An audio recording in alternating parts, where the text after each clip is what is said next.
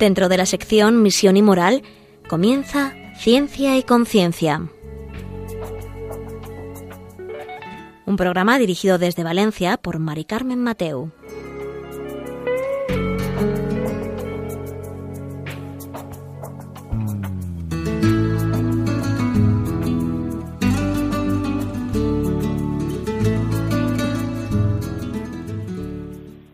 Buenas tardes, queridos oyentes. Un miércoles más, aquí estamos en Ciencia y Conciencia, un programa que hacemos desde el Observatorio de Bioética de la Universidad Católica de Valencia. Y hoy, pues vamos a hablar de un tema muy actual. La verdad es que todos los que estamos tratando últimamente son como muy actuales, pero este me parece que está muy metido en los medios de comunicación y en nuestra vida como algo como muy natural y hay veces que nos cuesta incluso verlo hacia la deriva que nos lleva, ¿no? Eh, vamos a hablar sobre que hay veces que vemos nuestro cuerpo distinto, ¿no? Incluso nos miramos al espejo y no nos reconocemos. Disociamos lo que es nuestro cuerpo y nuestro espíritu y hay veces pues que a lo mejor es la falta de madurez, la pobreza espiritual en ese momento que estamos viviendo o la presión simplemente del consumo que tenemos hoy en, en la sociedad. No lo sé, son muchos, mm, como muchos factores, ¿no? Y, y no podríamos decir esto pasa por esto, por esto y por esto, sino que es una multiplicidad, por así decirlo, de muchas cosas y al final pues hay veces que nos acaba comiendo, ¿no? Nuestro cuerpo y nuestra percepción en realidad. Para nuestro cuerpo sigue igual, pero lo percibimos de otra forma. Muchos queremos el cuerpo perfecto, pero ya lo tenemos perfecto, aunque sea imperfecto a nuestra vista, ¿no? Pero así Dios nos ha hecho cuerpos perfectos y así nos quiere, ¿no? Entonces, bueno, vamos a hablar de esto, vamos a hacer una pequeña reflexión y enseguida os paso a, nuestro invitado.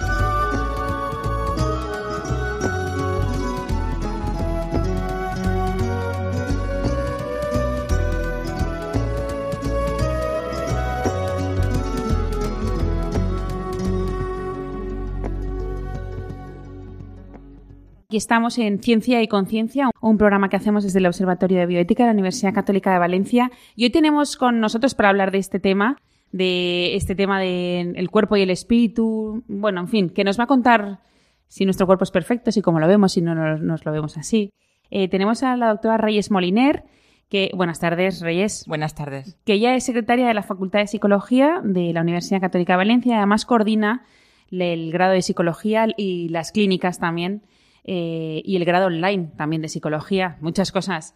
Y le da tiempo también de venir de vez en cuando bueno. aquí, a esta casa. Y, a ver, cuéntanos, eh, es verdad que hay veces que nos miramos y no nos reconocemos, pero también es verdad que a lo largo del tiempo, a lo mejor estamos viviendo con estereotipos y conforme va pasando el tiempo, vamos cambiando. Cuéntanos.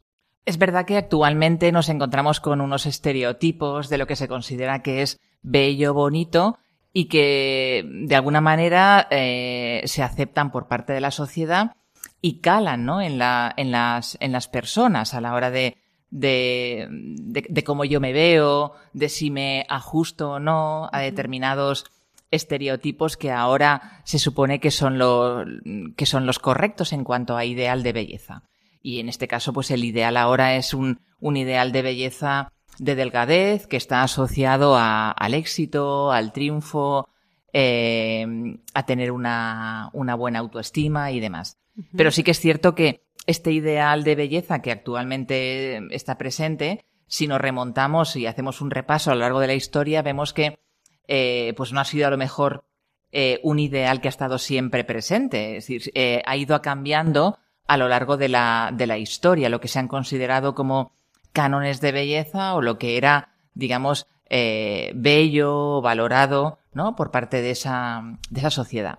¿Tú qué crees que va cambiando antes? ¿Nuestros cánones o, son los medios los que nos dicen y nosotros vamos pensando distinto? A ver, ahora es verdad que, nos movemos en un, en un, mundo donde los medios de comunicación tienen un, poder importante y en sociedades, digamos, eh, anteriores esa presión no, no estaba, ¿no? Pero sí que existía también ese, ese ideal de belleza. Eh, en las sociedades primitivas, por ejemplo, digamos que lo que se consideraba atractivo era un cuerpo grueso. ¿Por qué? Porque eh, incluso las, una pelvis amplia en las mujeres, caderas anchas, estaba asociado a la maternidad y ese papel reproductor de la, de la mujer, ¿no? Digamos que primaba esos valores estéticos frente a la delgadez, ¿no? Eh, en la Edad Media también eh, sigue estando presente ese cuerpo atractivo asociado también a ese componente reproductor de la mujer. Mujeres corpulentas, con un vientre redondeado, fértiles, donde la delgadez, por ejemplo, estaba asociada al hambre y a la pobreza. Y incluso los, los vestidos de las mujeres tenían por objetivo resaltar sus curvas. Había unos escotes generosos y, amplios. Y, esa visión un poco se ha mantenido hasta el siglo XVIII, ¿no?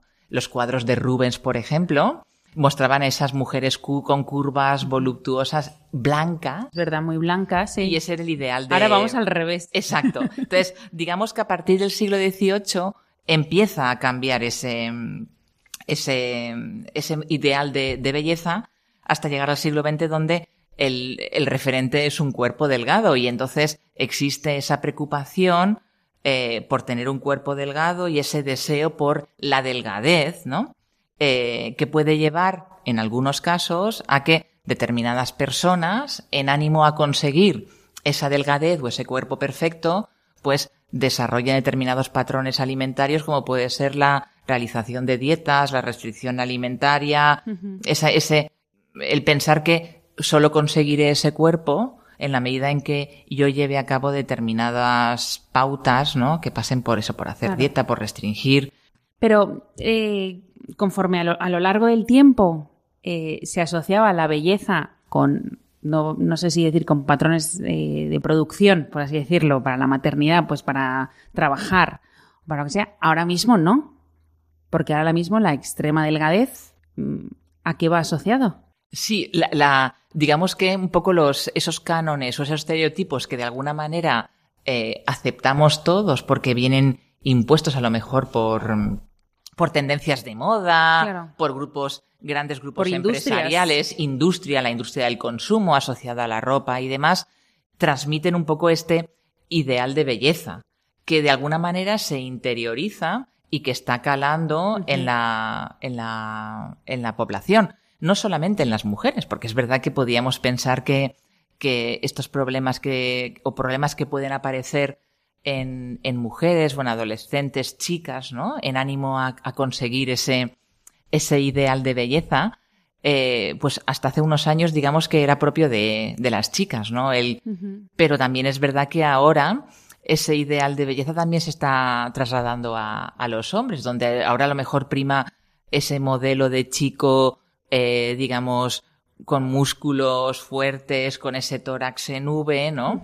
Eh, y que eso se consigue también haciendo determinadas cosas. Con lo cual, aunque tradicionalmente ese ideal de belleza ha afectado o digamos que han sido las mujeres las que se han visto más sometidas a él, eh, últimamente, los últimos años también nos están llevando a que afecta también a la población masculina. Ya hay un ideal de belleza masculino en la actualidad. ¿No te da la sensación que hay veces que, conforme en los adolescentes, por ejemplo, ¿no? Si en un momento dado creces con un ideal de belleza, por ejemplo ahora, delgado, y entonces te crees que, bueno, más o menos vas manteniendo, bueno, cuando eres joven tampoco tienes que hacer grandes dietas, pero bueno, más o menos te privas de algunos de algunos alimentos. Y luego, conforme vas creciendo, vas huyendo de todo aquello que te puede hacer cambiar ese cuerpo. Y al final te vas quedando solo. ¿No hay mucha gente que se está quedando sola? Porque al final yo, leí el otro día una entrevista y entonces decía, al final cambié mi forma de vida. O sea, no quería estar con nadie porque nadie era digno de estar conmigo, porque claro, no iba a tener el cuerpo tan perfecto como yo. Entonces siempre tenía yo algún fallo. siempre iba a intentar cambiar ese fallo, pues la nariz, lo que sea, ¿no? A cambiarlo. Eh, y al final no quería ser madre porque iba a cambiar mi cuerpo.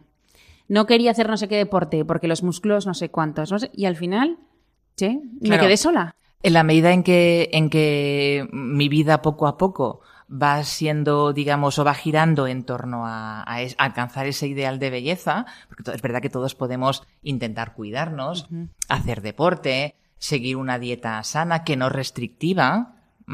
Eh, pero en el momento en que eso se convierte en una idea sobrevalorada, también el deporte, que es algo que es sano, entre comillas, y que es muy loable, en la medida en que acapara una parte importante de mi vida, se convierte en algo, eh, digamos, rígido, si un día no salgo a correr o no hago deporte parece que me falta algo. En la medida en que ya estoy sobredimensionando esto, ya tenemos un problema. Entonces, eh, en la medida en que eh, mi funcionamiento, mi vida gira en torno a conseguir ese cuerpo que- perfecto, hasta el punto que me genera malestar, me interfiere, eh, ocupa prácticamente todo mi tiempo y estamos hablando y ya no de una de, de algo mm, que puede ser bueno pues una preocupación un deseo me gustaría sino estamos hablando incluso de algo que puede derivar en un trastorno donde la imagen corporal se ve claramente alterada.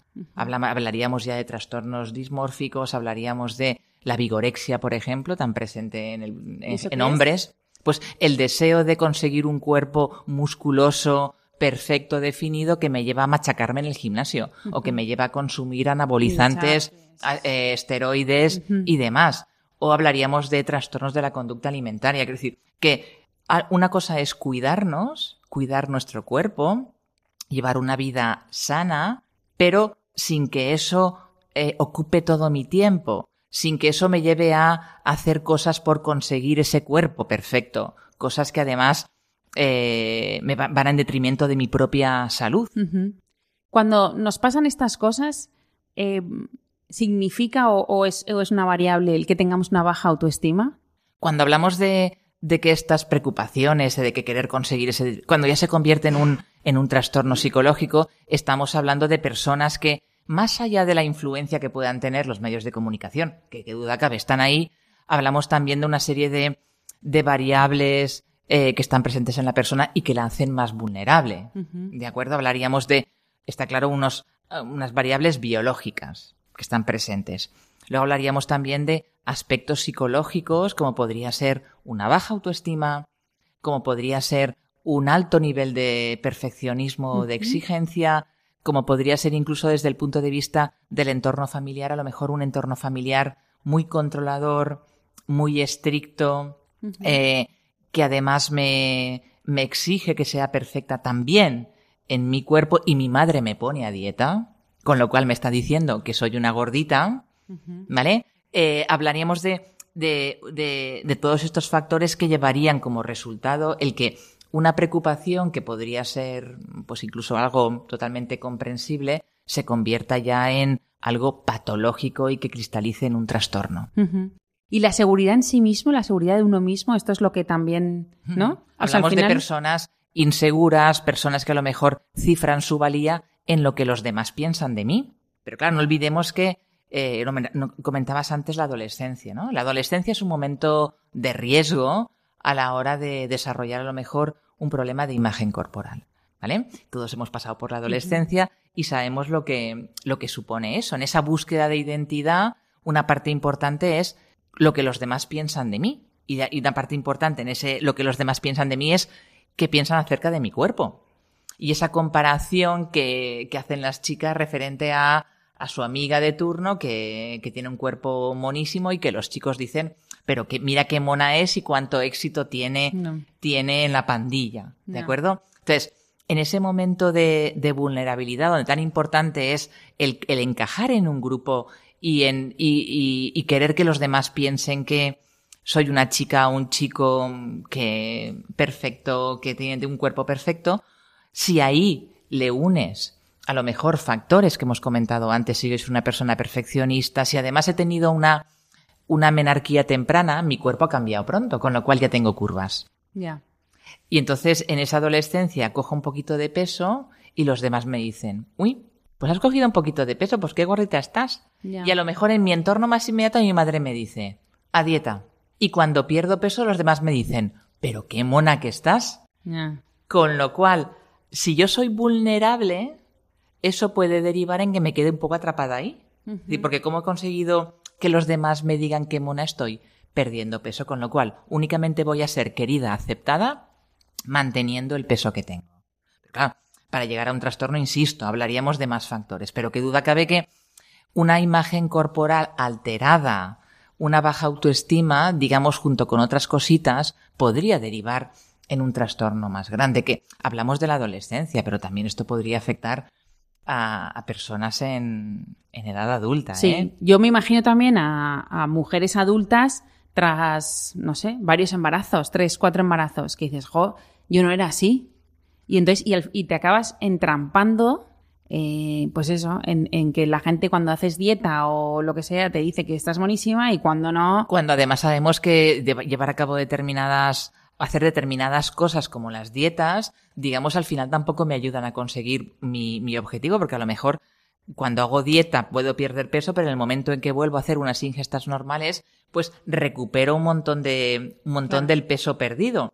Entonces, eh, es importante, es importante lo que sería detectar cuanto antes aquellos casos en los que podemos vaticinar que esto va a llevar a, va, va a llevar asociado un trastorno importante. Bueno, pues ya veis que está siendo muy interesante el programa eh, y, ahora escuchamos unos minutos para ver eh, que nos ayude a reflexionar.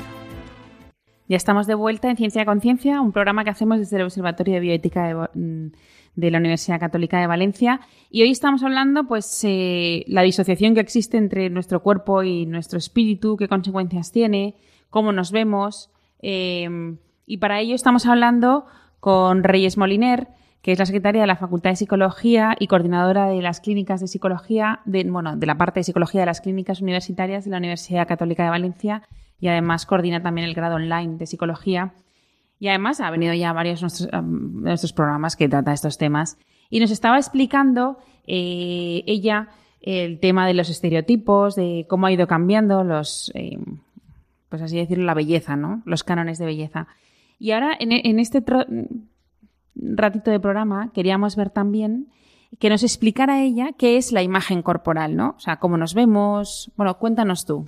La imagen corporal es un constructo, ¿vale? en definitiva, es eh, la forma en la que cada uno de nosotros nos percibimos, nos imaginamos, sentimos y actuamos respecto a nuestro propio cuerpo. ¿Vale? digamos que es un poco nuestro, el, eh, el, reflejo que nuestra mente tiene de nuestro cuerpo, cómo nuestra mente interpreta nuestro cuerpo. Entonces, en ese, eh, en ese concepto de imagen corporal hay aspectos que tienen que ver con, con pensamientos, qué pienso yo acerca de mi cuerpo, qué creencias tengo yo acerca de mi cuerpo, me gusta, no me gusta, fíjate, soy tal. Eh, ¿Qué siento?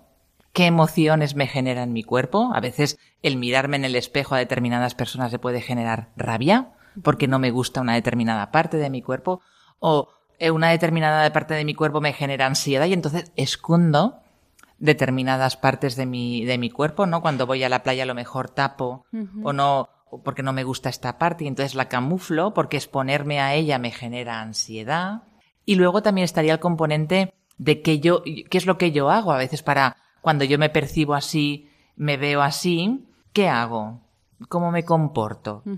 ¿De acuerdo? Con lo cual es, hablamos de pensamientos, hablamos de emociones y hablamos de, de, conductas, de cosas que, que hacemos como resultado de esos pensamientos y de esas emociones referentes a cómo yo percibo mi cuerpo.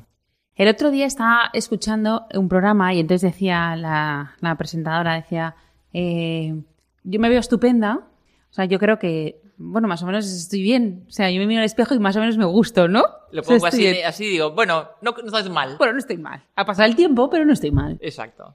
Dice, pero ese mismo día que pensé, me vestí en casa y dije, jolín, pues, pues, jo, estoy bien. Y entonces ese mismo día en el programa nos hicimos unas fotos. Dice, me las vi y dije, pero ¿y esa gorda quién es, no? O sea, ¿y esa soy yo? O sea, yo me veo de otra forma. Entonces, eso sería totalmente el verte totalmente... Eh, pero es verdad que, que en ese verme, cuando la imagen corporal realmente está afectada y eso puede derivar en problemas, en problemas importantes, lo que nos encontramos en estos casos es que lo que la persona percibe no se corresponde con la realidad. Hablamos entonces de distorsiones perceptivas pero tiene una buena autoestima. Eh, digamos que eh, cuando yo tengo una o que una parte de la autoestima de una persona se cifra en cómo valora su imagen corporal. Hay investigaciones que dicen que la imagen corporal eh, vinculada a autoestima supone un tercio de autoestima. Es decir, cuando yo me valoro a mí mismo, el cómo yo me veo desde el punto de vista corporal es un tercio. Claro, es algo muy potente. Si yo físicamente no me veo bien, pues es fácil que mi autoestima se vea afectada. Aunque hay otros componentes, pero hay investigaciones que se hablan de un tercio de esa autoestima, esa valoración que yo hago de, de mí mismo está determinada en un tercio por la imagen corporal. Pesa mucho. Lo que pesa mucho. eso yo lo entiendo eh, cuando ya es una persona adulta y ha pasado tiempo y entonces eh, con, con 15, 20 años tenía un cuerpo, con 40 tiene otro, con 60 tiene otro, ¿no? Pero al final es naturaleza. Pero con 15, con 12, con 16 años lo veo mucho más complicado que no, no o sea, que, que su mente no le diga lo que ve en el cuerpo, hay una lo que ve en el espejo. Hay alteraciones perceptivas, es decir, eh, se, pues, cuando esto ya genera problemas importantes de imagen corporal, eh, hay partes del cuerpo que realmente la persona las ve mucho más grandes de lo que son. Y parte de la terapia después es corregir esos errores de percepción. Pero es así, es decir, si yo percibo mal, ya pienso mal y eso me lleva a comportarme de una determinada manera. Y parte de la terapia consiste en corregir esas percepciones erróneas. Y ahí esa percepción viene por el consumo. Esa percepción errónea puede venir, entre otros factores, de ese de, de, esos, de, esos componentes socioculturales que comentábamos antes en cuanto a ideales de belleza. Y en la medida en que yo no consigo esos ideales o, o no me veo bien, pues yo ya hago cosas que, que me llevan a tener un, un problema mayor. Todos podemos levantarnos un día, mirarnos al espejo y, ay, estoy hecha una piltrafa, pero incluso eso puede, pero luego yo me, me arreglo un poco, salgo y me olvido. Hablamos ya de personas que eh, no pueden dejar de pensar. Se obsesionan. Que se obsesionan. Hay una eh, sobredimensión eh, de todo esto y todo esto ocupa una parte importante de su vida y ha generado un malestar que los psicólogos llamamos que es clínicamente significativo y una interferencia en lo que sería mi, en lo que es mi funcionamiento cotidiano. ¿En qué momento hay que pedir ayuda? Yo creo que, mm, y aquí, cuanto antes mejor. Claro, pero que yo me dé cuenta de mí misma, de, de mi disfunción, por así decirlo, es difícil. Sí, yo creo que un poco a veces es la gente que está alrededor mío. Y yo y aquí sí que lanzar un mensaje importante a las familias, ¿no? Cuando vemos a lo mejor que, que, que nuestra niña se obsesiona, que, que deja de comer, que la notamos más irritable, que hay un cambio importante en cómo era, cómo es.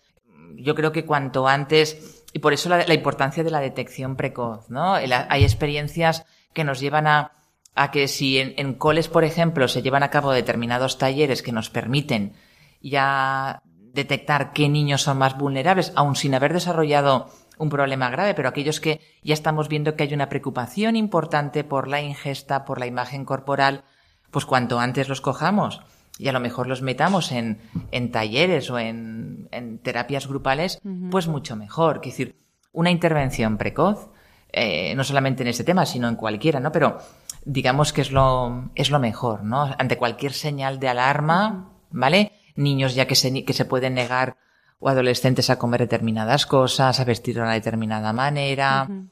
Puede ser una señal que nos indique que algo está pasando ahí. Claro, incluso para, para educar el gusto, por así decirlo, ¿no? O sea, les podríamos incluso decir lo que es tener estilo, lo que es tener, ¿no? Una, ir bien vestido, que no significa combinar bien los colores, uh -huh. que es otra cosa, sino que es ir vestido conforme uno tiene el cuerpo uh -huh. y no conforme las modas o conforme, no sé. Sí, al final, al, al final todo esto pasaría porque eh, cuando uno llegue a la edad adulta sea capaz de aceptarse tal y como es. Y, y gustarse. Y en ese ejercicio de me miro al espejo digo, bueno, pues no estoy sí, mal. Le saco no estoy, algo. Le saco algo, ¿vale? es verdad que, por lo que decías de la imagen corporal, cambia a lo largo de nuestra vida. Pero los niños chiquitines, ah, cuando tienen 12 meses, ya son capaces de, de empezar a distinguirse entre eh, de ellos y, y, el ambiente. Y incluso a los dos años ya se ven en el espejo y se, se reconocen y se distinguen de otros. Eso ya es el principio, ya es el primer atisbo de, de imagen corporal, ¿vale? Y es verdad que como comentábamos antes, la adolescencia es el momento, el momento clave, donde ya está ahí la comparación social, donde, eh, digamos, yo tengo conciencia de esa imagen física, adolescencia que pasa por esos cambios físicos que comentamos, sobre todo más tempranos en las chicas que en los chicos. Entonces, incluso un, un desarrollo, digamos, de las niñas temprano también a veces a algunas les genera claro, problemas. Es, que es difícil, claro. Porque ya soy la más gordita de la clase, porque claro. ya tengo curvas, claro. etcétera. Entonces, quiero decir que es importante eh, detectar cuando eso es una simple preocupación uh -huh. a cuando esto ya se convierte en una creencia sobrevalorada y le lleva al adolescente a querer hacer una dieta a toda costa, perder peso, claro. etcétera. Hombre, yo lo que has dicho antes de los talleres me parece súper buena idea, porque he visto una, un, unas declaraciones que hizo Coco Chanel en su momento que, que, decía la moda, la moda pasa de moda, pero el estilo jamás. O sea, y encontrar una persona que, que, bueno, tenga más o menos kilos o tenga un cuerpo u otro distinto, ¿no? Que más bonito o más feo, según para quién, eh, pues es tener un, un estilo. O sea, sí, incluso y, hablaríamos. Y sí, en, pues ese saber estar. Uh -huh, exacto. Que a lo mejor es esta, esta, persona sabe estar, tiene pues esa educación, esas maneras, ¿no? Y viste de otra forma y a lo mejor es mucho más atractiva que otra que se hiper delgada, que se ajusta a los cánones y encima va pues enseñando, ¿no? O sea, uh -huh. va más o más corta o más larga o lo que sea, ¿no? Pero a mí eso me ha, me ha gustado mucho porque dices, mira, si enseñáramos lo que es el gusto, lo que es el estilo, la, eh... Incluso también el, el, el, a veces el romper determinados mitos acerca de la alimentación, de lo que engorda, de lo que no, de eh, si permitiéramos a nuestros adolescentes eh, que se conocieran más, que, que vieran sus puntos fuertes, sus cualidades, no solo las que tengan que ver con su aspecto físico, sino con a la hora de relacionarse con los demás, a la hora de, de, de ver cómo trabajan eh, o sea, cuál es su rendimiento en los estudios, cómo, cómo funcionan en su familia, qué uh -huh. apoyos tienen, qué quieren conseguir en la vida, cuál es su proyecto de vida. Eso claro. es fundamental. Entonces, si ponemos la lupa en otras cosas, ¿no? Si, si mi valía la cifro únicamente en un aspecto en mi vida y ese aspecto se me tambalea, claro, se, se me va todo abajo. Entonces, cuantos más pilares tenga en mi vida, eso va a ser un apoyo, ¿no? Es decir, bueno, pues a lo mejor no, no tengo un cuerpo 10, no soy una chica tal, pero bueno, si tengo en cuenta pues que soy una persona simpática, que saber, sé que sé relacionarme con los demás, que tengo una familia que me quiere y que me apoya, que además en mis estudios pues me van bastante bien, si sé que además quiero conseguir esto en un futuro, ¿no? Todo eso son apoyos. Si cifro toda, toda mi valía en tener un cuerpo perfecto y ese cuerpo no lo voy a conseguir, pues claro, en- me voy a quedar en el, Claro. en el camino, me voy a quedar pillado ahí, Claro. pillado ahí. Entonces, sí que es importante todo el tema de la prevención, ¿no? Eh, talleres que, eh, pues que le permitan a los adolescentes aprender a conocerse mejor a sí mismos, descubrir que tienen cosas positivas más allá de su cuerpo. ¿vale? Eh, que sean también jóvenes críticos con los medios de comunicación. Claro, que no se lo Que crean ten- todo. Exacto. Es poner en duda, ¿no? Poner en duda esos, menta- esos mensajes. eh, y, y traba- Yo recuerdo cuando estudié hace muchos años en, en Castellón, teníamos una vez al mes un una, una sesión que se llamaba lectura de la imagen. Y venía un señor de aquí de Valencia y nos ponía pelis o anuncios de publicidad un poco eh, y nos enseñaba a leerlos de forma distinta. Qué bueno. Entonces caías en la cuenta de que de cuál eran los, las trampas de los anuncios, qué perseguían, cuál era el mensaje. Entonces eh, eran una eran unas clases chulísimas, ¿no? Porque es verdad que que permitían eso, ¿no? Ver que lo que se intenta vender es una imagen de perfección tal que, que no existe y lo que se persigue es un poco pues eso, ¿no? El consumo, el entonces que te- tener ese espíritu crítico está muy bien. Claro. Que, y que, que bien haríamos ahora en los colegios, a lo mejor poniendo esto. Bueno, y en las universidades. Sí, yo creo que, que todo lo que suponga darles a nuestros adolescentes ese tipo de herramientas es vacunarles en cierta medida. Claro. Y darles, darles como otra, otra visión. Otra visión de lo que, que está, eso está ahí, pero que, oye, que está bien, pero que no toda mi valía no pasa por eso. Claro, claro. Y todo esto, ¿tú crees que, por ejemplo, cuando a veces nos pasa, a además de la baja autoestima, hay veces que tenemos una pobreza espiritual? Nos estamos olvidando un poco del espíritu.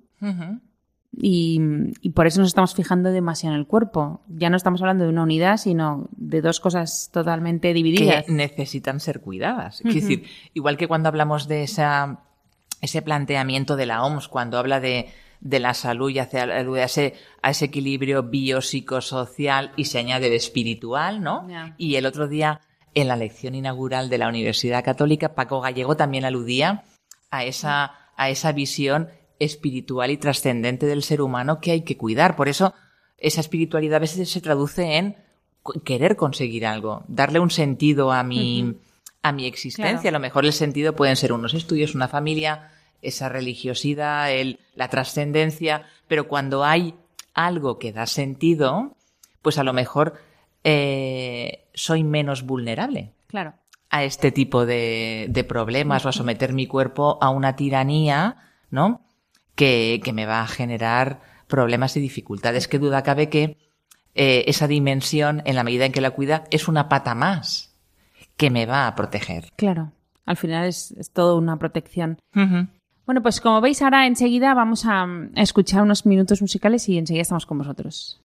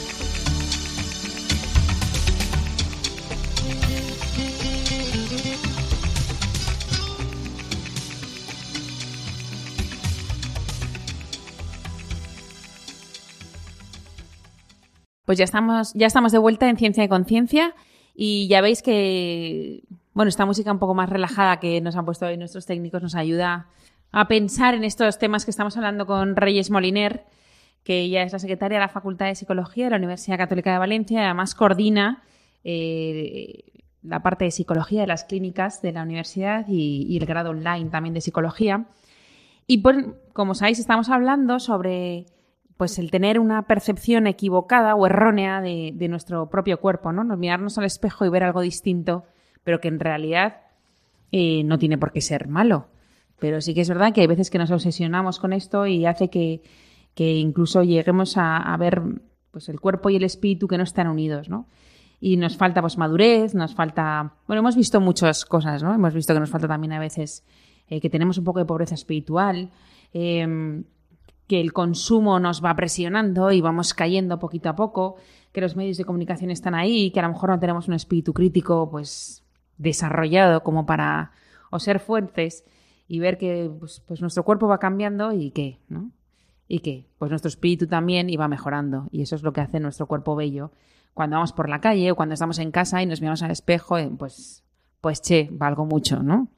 Eso es lo que nos da de nuestro espíritu, ¿no? El vernos así. Pero sin embargo, a veces que nos equivocamos y erramos, y bueno, es lo que nos está eh, explicando un poco Reyes. Y ya llegando a esta parte del, programa, eh, Reyes, em, es verdad que aquí, em, cuando distorsionamos nuestra imagen, que nos vemos de forma distinta, tiene que haber algo en la mente, en el cerebro que nos diga, claca, no. O sea, es verdad, tienes unos kilos o te faltan unos kilos o tienes este hombro así, o esta nariz así, o estas orejas, ¿no? Pero estás guapa, o estás guapo, ¿no? O eres más atractivo, o eres, o sea, no tienes que cambiar tu forma de vestir, no tienes que hacer nada. Tu personalidad, tu, no lo sé, tu humor. Pero eso lo podemos hacer cuando, cuando, digamos que, eh, tenemos confianza en nosotros mismos, nos aceptamos como somos. Eso no significa que no queramos cuidarnos, pero en ese cuidarnos es un cuidarnos bien. Es muy loable cuidar nuestro cuerpo, pero siempre que eso no se, no se no derive en una tiranía, a la, que ese cuidado no se convierte no se convierta, perdón, en algo que nos, que, a lo que nos veamos sometidos y que toda nuestra vida gire en torno, gire en torno a eso. Creo que es importante eh, que aprendamos a valorar ese físico que tenemos, ¿no? Pero que, que toda nuestra valía no gire en torno a ello. Y entonces a lo mejor tenemos que pensar en, en otras parcelas, en otros ámbitos de nuestra vida, ver cómo funcionamos ahí, eh, eh, no ser, eh, no, tampoco ser excesivamente exigentes ni duros con nosotros mismos, ¿no? Cuando trabajamos autoestima en consulta con nuestros pacientes, que no solamente en el tema de imagen corporal, que decir, una baja autoestima está asociada a otro tipo de problemas psicológicos, ¿no? Cuando alguien tiene un problema de estado de ánimo, muchas veces su autoestima se, se ve afectada a un problema de ansiedad, su autoestima se ve afectada. Entonces, cuando trabajamos autoestima, un poco le intentamos hacer ver a nuestros pacientes, a través de determinadas tareas o ejercicios, que piensen un poco en, en cuáles son sus, sus puntos fuertes. Y a lo mejor no, no han caído en que pregunten un poco a los demás qué opinan de ellos, cuáles son, qué cosas también han conseguido a lo largo de su vida. En diferentes facetas, en mi faceta como, como madre, como profesional, como miembro de una familia, qué he conseguido a nivel laboral, qué retos he superado. Entonces, cuando yo contemplo eh, que, que, en mi vida he conseguido cosas, que hay valores importantes, que, que además tengo proyectos de futuro y soy capaz de tener esa visión más amplia cuando yo me, me juzgo a mí mismo, pues eh, digamos que es una forma de, de, protegerme. Si solamente me juzgo en una faceta y además soy muy punitiva, soy dura conmigo mismo, eh, toda mi valía la, cifro en esto, pues ahí ya tenemos un problema. El, el, problema yo veo a veces que, que, como tú dices, es cuando la sociedad o incluso la familia eh, entiende que el canon del éxito es tener un buen cuerpo, es tener un buen corte de pelo, los dientes perfectos. Ahora es lo de la sonrisa, es, vamos, nos están machacando con tener los dientes perfectos. Eh, bueno, aparte de vestir bien, pues que la maternidad pues intenta pues que no coger muchos kilos, no le des el pecho porque claro, te hacen estrías y no tengas más de uno o dos porque claro, el cuerpo se deforma y es evidente. Pero claro, cuando tienes esa visión, cuando los cánones de, mm, por así decirlo, de belleza sociales están tan cambiados y no tenemos el espíritu crítico que nos has contado antes para decir, mira, me, bien, pero mis cánones son otros, le doy importancia a otras cosas. Exacto. Es que es muy fácil, es que es muy fácil errar, es que es muy fácil. Sí, sobre todo cuando además a lo mejor soy una persona, pues eso, ¿no? Insegura, vulnerable, eh, que cifra toda su valía a lo mejor en lo que los demás piensan de, piensan de mí, si además eh, tiendo a interpretar las cosas de una determinada manera, pues eso me lleva a que, pues eso, ¿no? Que experimente ese malestar cuando me veo delante del espejo y, y me miro y estoy pensando continuamente qué puedo hacer Claro. para conseguir ese cuerpo perfecto, hasta el punto de someterme a operaciones de estética que por mucho que me haga operaciones de estética, pues Nunca me voy a ver bien porque hay un problema de percepción Claro. acerca de cómo yo eh, me veo, ¿no? Entonces, eh, yo creo que todo lo que sea inocular en nuestros adolescentes, en nuestros jóvenes, eh, otros valores, ¿no? La, la- la tan manida educación en valores que, que planteamos un poco persigue esto, ¿no? El, el, el trabajar lo que sería la responsabilidad, eh, la generosidad, eh, no sé, un sinfín sí, de sí, valores desde dentro de la propia familia. Sin embargo, en los planes de educación se está haciendo todo lo contrario. Se quita la filosofía que también te ayuda a pensar y te ayuda a plantearte quién soy, a dónde voy, eh, qué quiero hacer con mi vida. Todos los pensadores han pensado esto, por qué, la época de la vida Esa en que lo pensaban, por qué desde los griegos y todo, porque los griegos pensaban así, porque todo, ¿no? Eh, quitas la religión, que también anulas el espíritu, con lo cual que es el que te va a dar fuerza para decir, mira, Dios me ha creado así, no pasa nada, o sea, me ve perfecto, lo soy, fenomenal. Entonces, claro, cuando ya hemos quitado eso y lo hemos dejado al, al cuerpo solo y le damos los inputs, ¿no? Los medios de comunicación, diciéndole que pues eh, estos son los cánones, cuanto más delgado estés mejor y además estas mujeres que, estas modelos, ¿no? Que, que no, sé qué talla deben, no debe existir ni esa talla en las tiendas, pero que, que se quedan embarazadas y no tienen ni barriga y luego tienen el hijo y a la semana ya están desfilando. Entonces, claro, esto cuando uno tiene una talla normal y corriente y se queda embarazada, engorda 25 kilos y cuando tiene el hijo no ha perdido ni cuatro, entonces, claro, es como, y esto es, o sea, si Pero- no, no tengo el espíritu crítico, no tengo el espíritu, no tengo nada, me quedo solo. Pero hablamos de una belleza ideal y luego hablamos de pues, son mujeres ideales y luego mujeres reales. Claro. Esa, esas mujeres reales que también está muy bien que se cuiden, que hagan deporte, que pero sabiendo pues que yo puedo estar guapa a lo mejor en una talla 42 o 44, tallas que por cierto son las más demandadas en los centros comerciales o en cualquier tienda, quiero decir que es la talla que una mujer Es la en estándar. es la estándar, Sí. ¿de acuerdo? Afortunadamente, aunque hay pequeños intentos y a lo mejor todavía nos llama la atención, cada vez sí que hay, hay, hay- yo recuerdo una firma de productos de belleza para la mujer que hablaba de mujeres reales, ¿no? Y presentaban a mujeres con curvas que puede ser, que puedo ser yo, mi vecina, mi prima, y tú dices, pues es una mujer de carne y hueso que existe, ¿no? Entonces, yo creo que sí que existe cierta, cierta inquietud y sensibilidad, ¿no? Por parte de, algunas marcas, ¿no? De dar esa imagen de esa mujer real que no encaja en los cánones que, enja- que encajan en las, las, las top model que, Sí. porque eso es un, porque a lo mejor esas chiquitas son así, pero porque son, su na- naturaleza les ha- y las que no son así tienen que hacer verdaderos esfuerzos por, Claro. por conseguirlo, ¿no? Es decir, es que si no tengo esa talla parece que no tenga vida, ¿no? Es una, tengo que dirigir toda mi vida y todos mis esfuerzos a estos. Yo creo que en la sociedad algo se está moviendo. Yo creo que, que poco a poco, que, no, que, que duda cabe que se, te- se pueden hacer muchas más, muchas más cosas. Y también yo creo ahí y, hay, y la responsabilidad, por ejemplo, que tiene la familia referente a, a eso, ¿no? A veces en casa somos los primeros que le decimos a nuestra nena que no coma chocolate porque engorda. Mm, O la pongo a dieta. Sí.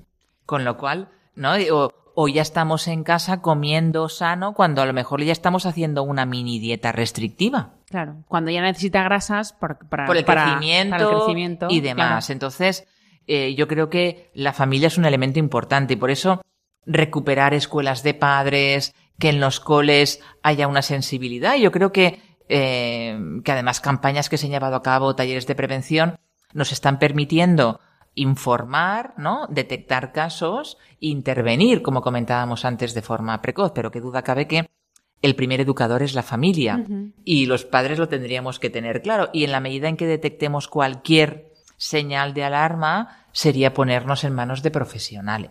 Pues ahora que te tenemos a ti, dinos señales de alarma. Y ahora todos nuestros ah, oyentes así por lo menos ya lo tienen en la A ver, mente. no podemos caer ahora en, en el alarmismo, pero que, pero que a lo mejor observamos que nuestra, nuestra hija adolescente pues prefiere comer sola, o le ha cambiado el carácter, eh, no quiere comer determinados alimentos, eh, o hay una pérdida de peso importante, eh, se niega a lo mejor a comer los fines de semana un plato de paella, empieza ya a tener alimentos prohibidos. ¿No? Pues todo eso nos puede dar señales de que algo está funcionando Y de mal. forma positiva, ¿qué podemos hacer?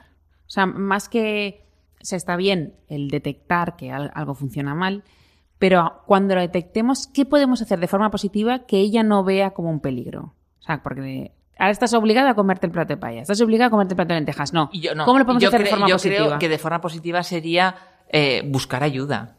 Es verdad que hablar del tema y machacar, a veces nos encontramos con el efecto contrario.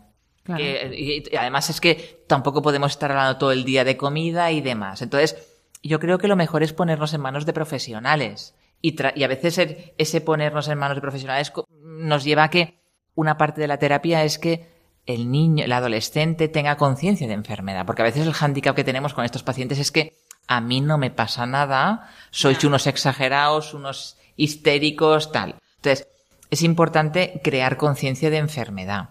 Y eso a veces supone un tiempo. Pero yo creo que lo más importante es, ante cualquier señal, acudir a un profesional, a un buen profesional. Ya. Incluso eh, no siempre tiene por qué haber enfermedad, sino porque, claro, en la adolescencia. Pero podemos ya a lo mejor detectar alguna señal que si, la inter- que si intervenimos entonces estaremos evitando un trastorno mayor en el futuro.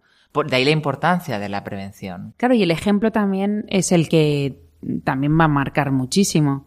Eh, Sí, bueno, si en casa la mamá está muy preocupada por la imagen, la mamá hace mucho deporte, eh, además hay alimentos prohibidos en casa. O el papá dice que buena estás papá- ahora que has perdido dos kilos. Como me gustan a mí. A mí me, me- mira, tu madre me gustó muchísimo porque estaba muy delgada cuando era Claro, ese joven. tipo de mensajes, evidentemente, flaco favor hacen ante, ante este tipo de, de Incluso ver, situaciones. ver tu ejemplo, ¿no? Que una mamá dice, mira, pues yo cuando era adolescente, pues estaba gordita, pegué estirón y con 20 años, pues mira, y sin hacer dieta, pero eso es propio- la propia naturaleza. propia o sea, naturaleza, tienes que dejar tu claro. cuerpo cambiar. qué, Es decir, como los mensajes que evidentemente se den en la familia son fundamentales, no solamente a esto, sino referente a todo aquello de los mensajes de esa exigencia de ser el mejor a toda costa y demás. A veces también es tener el mejor cuerpo. Claro. O ser el más, mm, mes- templado, el más tal. Sí, el más atractivo, el, El más mejor, simpático, el más todo. Sí, a veces nos equivocamos ahí en decirles que tienen que ser más. Yo creo que es importante el que se sientan queridos y que los queramos tal y como son. ¿no? Como queremos a nuestras parejas o a nuestros amigos, sabiendo que tienen sus virtudes y sus defectos, pero lo pongo en la balanza y digo, ya, Sí. me apaña, Ya. ¿no? Ya. Mi marido no es perfecto, pero... Ahora que no nos oyen. Pero en un, en un conjuntito no me queda mal. Pues eso, un poco eso. pareja conmigo. Exacto, sí. Sí, un gran matrimonio. Pero, pero sí, yo creo que, que al final es eh, enseñar, aparte de vernos en el espejo, enseñarles el corazón, enseñarles lo que podemos Las hacer cualidades que yo tengo, lo, lo generoso, lo, lo, lo simpático que soy, la, la gente que me quiere, todo eso, digamos, es una forma de, de- también de que, de que el adolescente adquiera seguridad en sí mismo. ¿no? Esa dimensión social que es tan importante que no se vea únicamente sometida al que me quieran porque tengo un cuerpo mm, Claro. determinado, sino me quieren porque soy simpático, porque soy generoso con mis amigos, porque Soy me sincero. soy sincero, porque, porque les apoyo cuando tienen un problema. Pues sí. La verdad es que al final eh, todo esto son muchos factores y muchos riesgos, ¿no? Muchas cosas que nos llevan al final a tener otra visión de nosotros mismos. La misma sociedad es la que a veces nos lleva, ¿no? La que tampoco... Sí, pero frente a eso, digamos que tenemos que ser capaces de analizar las cosas con objetividad y no caer, ¿no? Decir, bueno, incluso a mí me puede gustar una, seguir la moda, eh, pero sin estar sometida a la tiranía de la moda o sin que eso... Sí, pero puedes seguir la moda y decir, esto a mí no me queda bien. Esto no me queda, exacto. O sea, me cojo esto que no está tan a la moda, pero yo lo luzco mucho más así Exacto. que no lo otro. No y sé, saber algo tan válido es que, sea eso, que, que sea simpática, que sepa, Claro. digamos, trabajar en equipo, encajar, que sea una persona alegre, que apoye a la gente que está a mi alrededor, que... Pues como veis, eh, queridos oyentes, Reyes nos da buenas ideas. Por lo menos nos da buenas ideas y no erra, ¿no? Cuando no nos hace errar. Pero bueno, Reyes, muchas gracias por haber venido de nuevo. Un placer estar a aquí. Ciencia y Conciencia. Gracias. Y nada, a todos vosotros esperamos que os haya gustado y os haya dado por lo menos claves, ¿no? Para ver, eh, pues bueno, para que os queráis más, para que seamos capaces de ver, pues bueno, también a Dios en, en- en cuando nos hizo, ¿no? Cuando nos pensó, ya nos pensó así. Entonces disfrutemos, ¿no? También. Y seamos capaces de, de vivir así contentos, felices, aunque estando sanos, haciendo ejercicio, comiendo bien, todo, ¿no? Pero, pero bueno, ni somos perfectos por dentro ni por fuera. Y entonces lo único que tenemos que hacer es mejorar y vernos bien, ¿no? Pues bueno, muchas gracias. Eh, muchas gracias a Fernando y a Ángelo por estar aquí un, miércoles más. Y a todos vosotros nos oímos en 15 días.